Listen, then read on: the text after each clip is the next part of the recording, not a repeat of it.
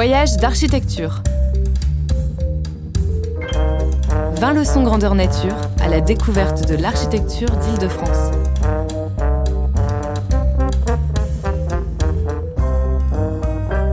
Une émission des CAE d'Île-de-France, d'après les leçons itinérantes organisées lors des Journées nationales de l'architecture 2017.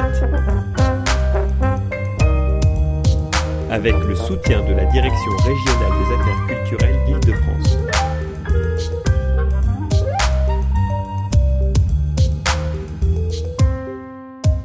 Leçon spéciale enfant. Les façades parisiennes. Un reportage de Pierre Fonbonne et David Habitant.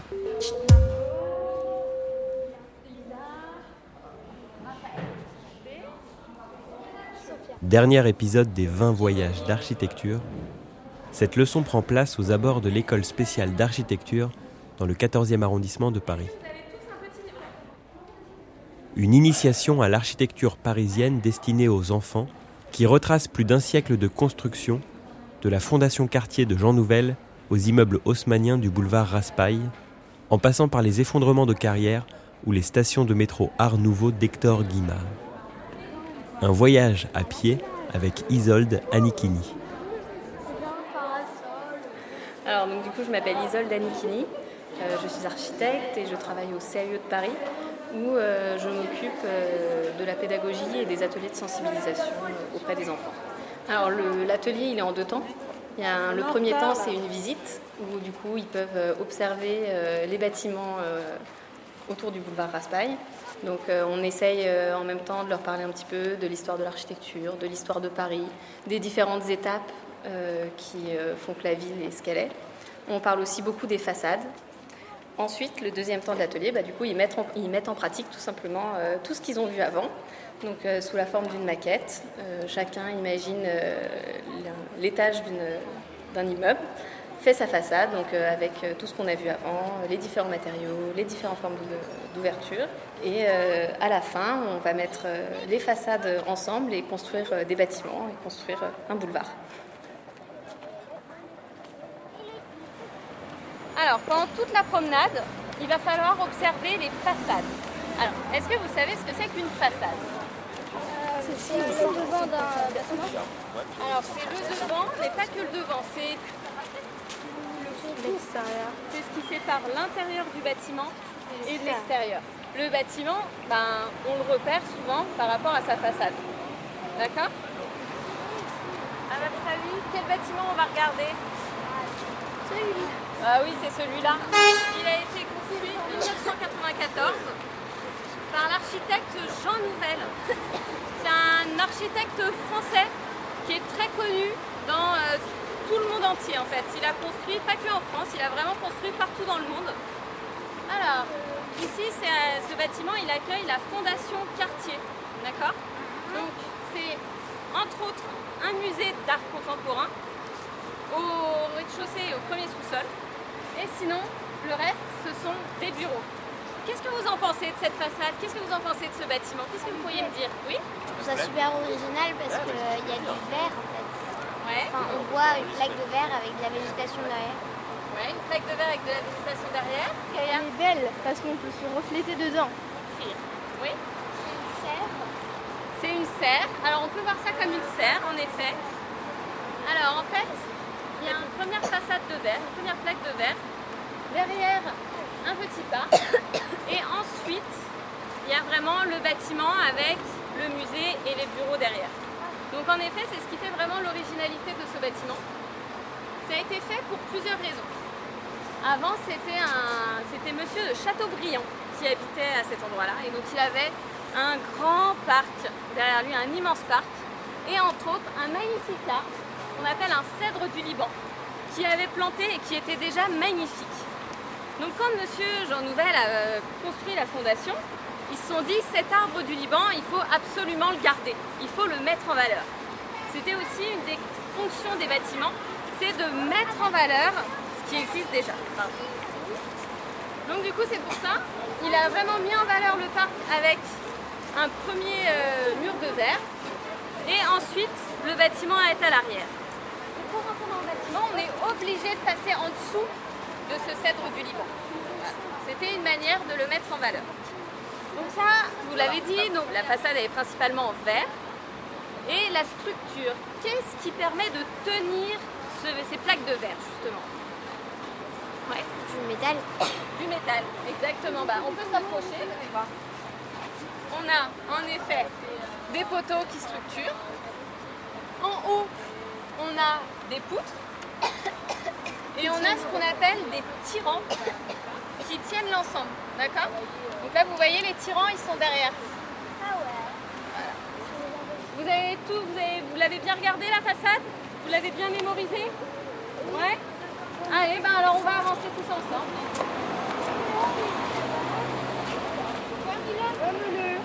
Avant de traverser la rue, on va juste regarder rapidement celui-là.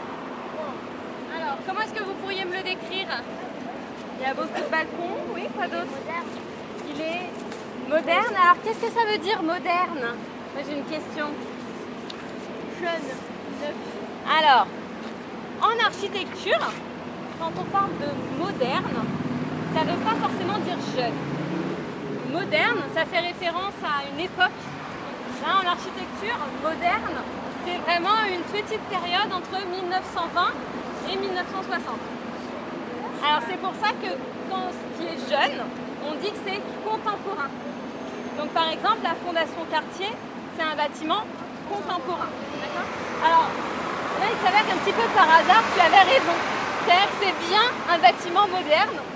Alors, donc sou- souvent les bâtiments modernes, ils utilisent du béton. Et les fenêtres, alors cela c'est un peu particulier, c'est ce qu'on appelle des fenêtres en bandeau. C'est-à-dire qu'elles sont rectangulaires, mais dans la largeur. D'accord? Donc ce bâtiment-là, il est super intéressant parce que vous l'avez dit, il a sa façade arrondie Pour recevoir plus de lumière. pour recevoir plus de lumière. Alors, pour, ça peut être ça. Après, moi, j'avais une autre idée en tête. Ouais. Faut avoir un bel angle ou euh, enfin un angle original? Pour avoir un angle original, c'est possible. Je pense que s'il a fait un bâtiment en arrondi comme ça, tout simplement pour dégager une petite placette pour qu'on ait plus justement de place à l'angle pour les piétons, pour se rencontrer, etc. Ça marche? Une façade, c'est pas forcément droit. Une façade, elle peut être arrondie. Allez, on continue.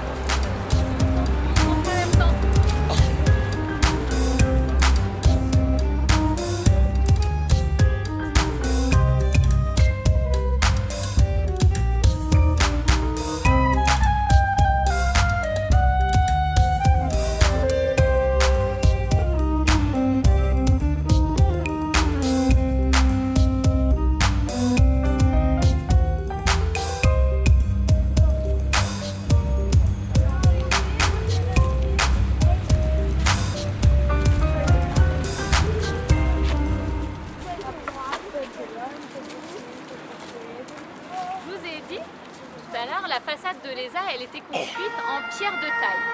Donc la pierre de taille, c'est une pierre qu'on prélève directement dans les sous-sols de Paris. Dans le sous-sol de Paris, il y a ce qu'on appelle des carrières. D'accord? C'est un endroit avec des grosses réserves de pierres et on va piocher et on va les ressortir.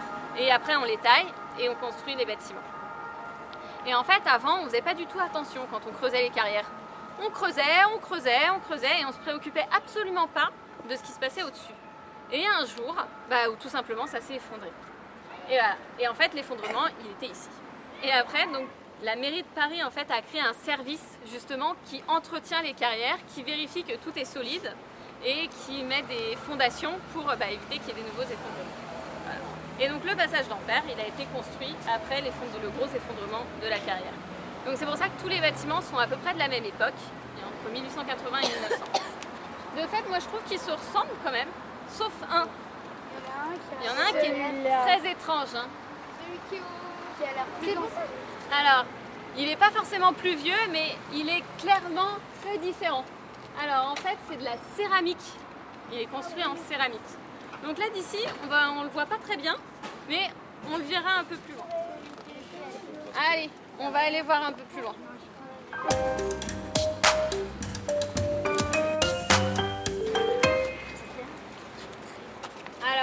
Cet immeuble-là, c'est tout simplement euh, la façade avant de celui qu'on a vu tout simplement dans le passage d'enfer. Alors, bah, comme d'habitude, vous allez me le décrire. ce bâtiment. Comme les fleurs. Ah, et ça, c'est sûr que des fleurs, il y en a partout. Il est en quelle matière, à votre avis? C'est en effet, c'est de la céramique. Euh, quelle couleur? Marron, jaune. Marron, beige, jaune, doré, bronze. Les fenêtres. Grand. Les fenêtres, elles sont très très grandes. Alors, il y, y a quelle forme de fenêtre? Là-bas, il y a Ovale, rectangulaire, Alors. Il y a des fenêtres ovales. Donc ça, une fenêtre ovale, on appelle ça un œil de bœuf. Vous en rappellerez ça? Un œil de bœuf. Après, on a des grandes façades rectangulaires. Et en haut, on a des fenêtres avec un arc de cercle en haut. Ces fenêtres, elles sont très grandes. Est-ce que vous pouvez euh, deviner à l'intérieur qu'est-ce qui se passe? Des appartements.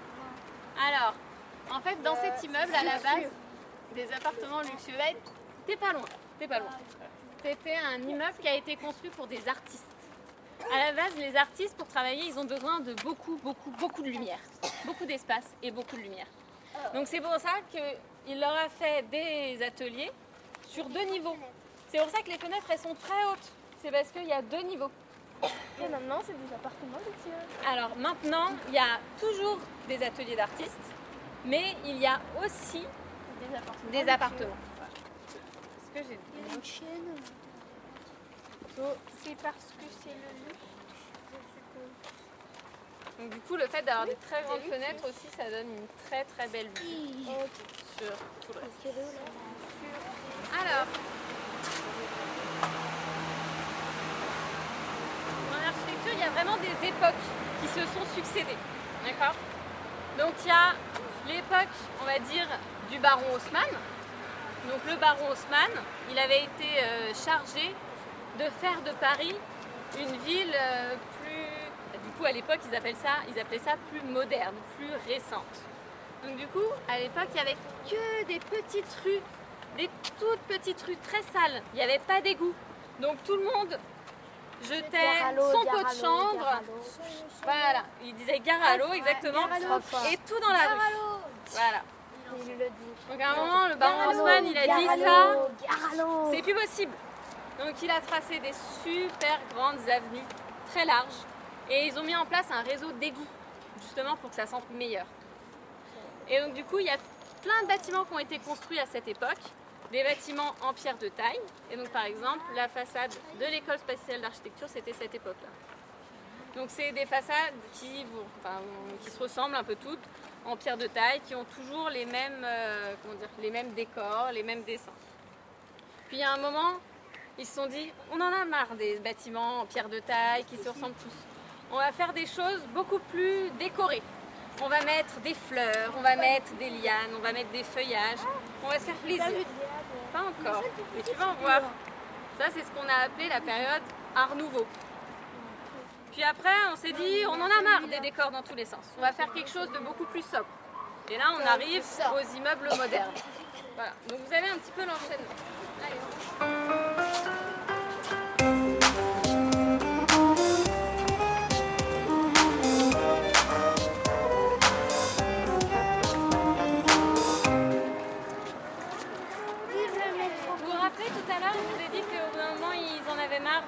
De taille et qu'ils ont rajouté des lianes, des fleurs et des choses comme ça dans les bâtiments. Et là, vous avez un magnifique exemple à l'époque, à l'époque, justement de l'Art Nouveau, le grand euh, symbole, c'est tout simplement les bouches de métro qui ont été construites à cette époque par l'architecte Hector Guimard. Donc si, bah là du coup on a de la chance d'y être, vous pouvez voir ici. L'Art Nouveau, ça s'inspire tout simplement des formes courbes. Vous voyez, c'est que des arrondis. On a des lianes, on a des fleurs. Alors, on pourrait voir une face de grenouille, mais en fait, non, c'est vraiment uniquement, il s'inspire de la nature. Il s'inspire de la nature pour faire ses bâtiments. Donc ça, il y a plein de, il y a plein d'entrées de métro que vous pouvez voir dans Paris qui sont comme ça et qui datent vraiment de l'époque de la construction du métropolitain, quoi, donc euh, au début des années 1900. Et donc ça, c'est vraiment de l'art nouveau. C'est ce qu'on appelle l'art nouveau.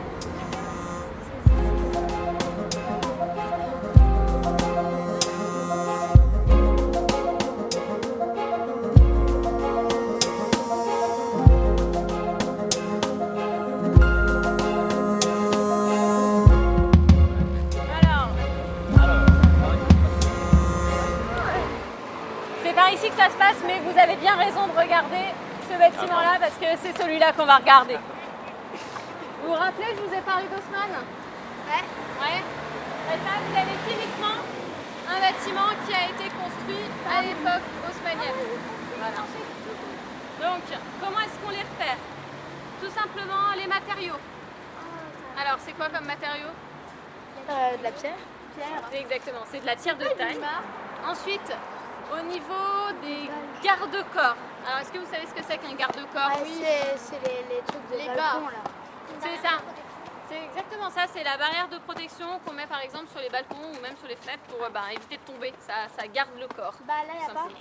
Là, y a pas. Là, y a. Oui, en même temps, euh, au premier au rez-de-chaussée, tu vois là par exemple, il y en a une, il y en a là-haut. Donc, les garde-corps, est-ce que vous connaissez le matériau par exemple du garde-corps là? Exactement, c'est du fer, c'est ce qu'on appelle du fer forgé. D'accord? Donc à l'époque, il faut bien vous dire, il y avait un catalogue avec plein de types de garde-corps différents et on choisissait le garde-corps sur, sur catalogue. Ben, Alors. choisi la de Les bâtiments haussmanniens, on les repère aussi parce qu'ils ont à peu près tous la même composition. Alors, au rez-de-chaussée, qu'est-ce qu'on trouve au rez-de-chaussée? À l'intérieur Les filles, qu'est-ce Ah, qu'il y a dans à l'intérieur là au rez-de-chaussée? Un café. Un café. Dans les immeubles haussmanniens, souvent, très souvent, il y a un commerce au bistrot. rez-de-chaussée. Il y a un bistrot. Là, c'est un bistrot, mais souvent, c'est un commerce. Ensuite, il y a un étage au-dessus qu'on appelle l'entresol. L'entresol, il est un petit peu plus bas de plafond. Et en fait, il servait euh, à accueillir le logement du commerçant qui était juste au-dessus, juste en dessous. D'accord? Donc, au deuxième étage, il y a ce qu'on appelle le bel étage. C'est l'étage souvent qui est le plus haut de plafond et qui est euh, dédié, qui est le plus le luxueux plus en fait. ba- Surtout avec le plus de balcons. Exactement. Et surtout, au deuxième étage, il y a le balcon filant. Donc le balcon filant, c'est tout simplement un balcon qui fait tout le tour, quasiment. D'accord? On dit qu'il file. Il file sur plusieurs fenêtres. D'accord? C'est le balcon filant. Celui-là Ici, c'est. Sous le balcon filant, vous voyez là les petites choses qui permettent de le tenir C'est ce qu'on appelle un corbeau, comme l'animal. Et après, donc on monte, les appartements sont un petit peu moins luxueux. Et après, tout en haut, donc là vous voyez, il y a à nouveau un balcon filant, c'est ce qu'on appelle l'étage de couronnement, d'accord? C'est ce qui couronne le bâtiment. Ok? Donc voilà, les immeubles haussmanniens, c'est comme ça qu'on les repère. Après celui-là, c'est un bâtiment qui a été construit vraiment à la fin, à la toute fin de la période haussmannienne. Donc du coup, il a des choses un petit peu particulières, un petit peu différentes. Donc vous pourrez voir par exemple, au-dessus de la porte d'entrée, il y a des petites décorations. Et ces petites décorations, elles ont quelle forme? On dirait une tête d'animal. On dirait une tête d'animal, je crois même que c'est une tête de lion. Ouais, c'est une tête de lion. Et tout ce qu'il y a autour, là, les arabesques, les feuilles, ça vous rappelle rien? Ça vous rappelle quoi? Exactement. Ça rappelle en fait un peu l'art nouveau. Tu vois, ça rappelle exactement les mêmes formes qu'il y a dessus. Voilà. Donc c'est pour ça que ça c'est vraiment un bâtiment haussmannien, fin de la période paraît. Allez, on va rentrer maintenant? Surtout, on va faire une maquette. Ah ouais Allez, on avance.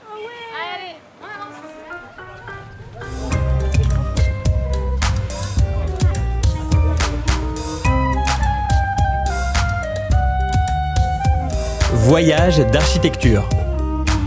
Une émission des conseils d'architecture, d'urbanisme et de l'environnement d'Île-de-France. Enregistrée le 15 octobre 2017 à l'occasion des Journées nationales de l'architecture. Avec le soutien de la Direction régionale des affaires culturelles d'Île-de-France.